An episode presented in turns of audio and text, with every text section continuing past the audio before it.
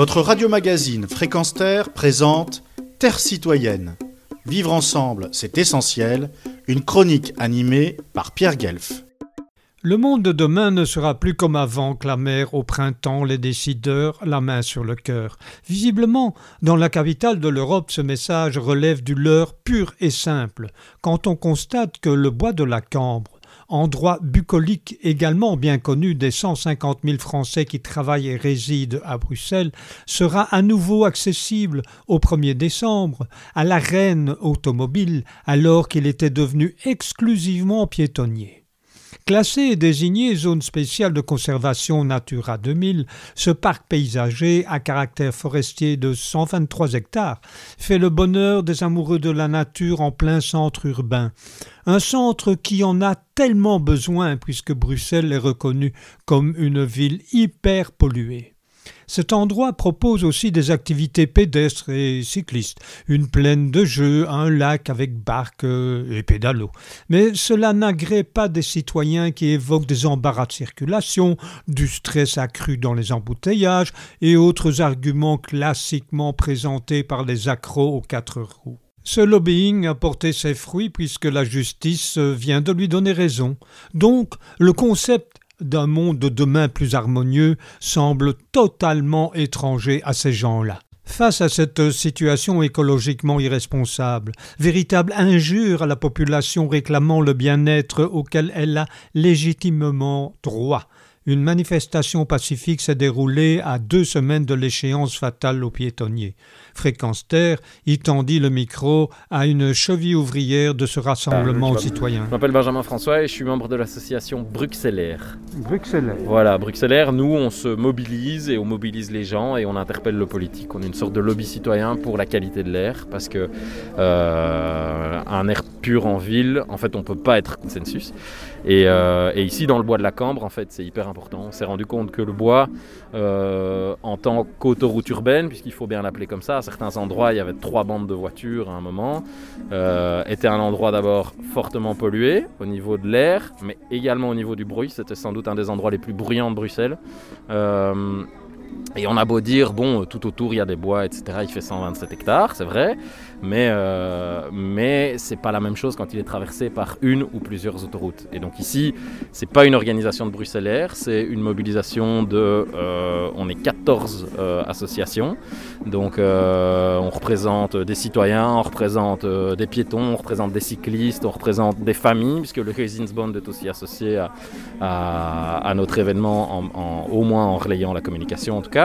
Et, euh, et l'idée, c'est de pouvoir faire euh, de cet endroit un endroit qui bénéficie à tout le monde.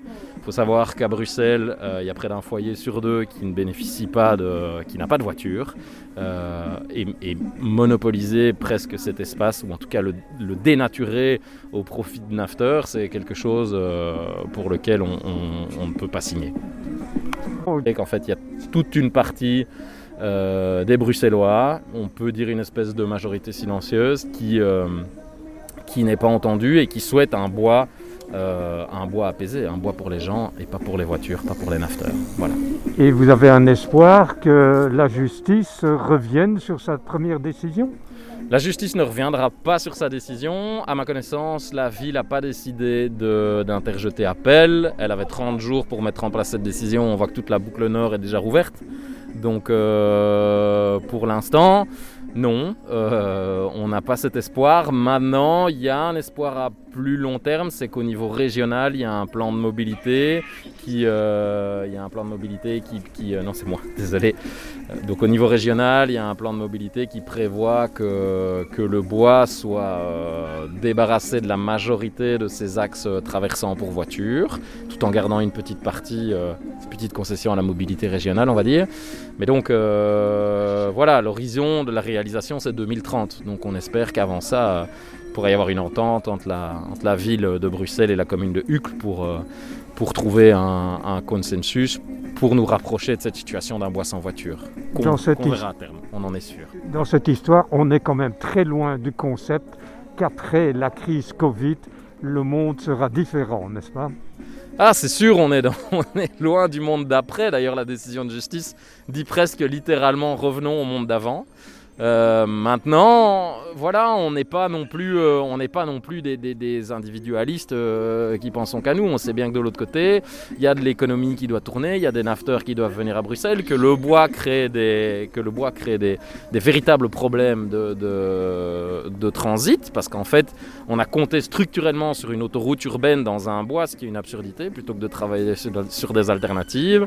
Et voilà, c'est aux experts de mobilité de réaliser quelque chose de cohérent et, qui arrange tout le monde assez rapidement. Mais euh, voilà, c'est pas le but de monter les uns contre les autres. On est conscient que ça pose des problèmes, mais effectivement, revenir au monde d'avant, c'est pas une solution. Une prise de conscience, ça c'est indubitable. C'est indéniable, c'est indéniable. Je pense que tout le monde a pris conscience et, tous les Bruxellois vont se sentir frustrés d'être dépossédés de cet endroit qui était un endroit récréatif magnifique. Euh, mais voilà, est-ce que, les, est que les politiciens en ont pris conscience aussi? Euh, On l'espère, on l'a vu, on pense qu'ils vont, qu'ils vont avancer dans le bon sens en tout cas. Merci beaucoup. C'était Pierre Guev depuis la capitale de l'Europe pour Fréquence Terre. Retrouvez et podcastez cette chronique sur notre site fréquenceterre.com.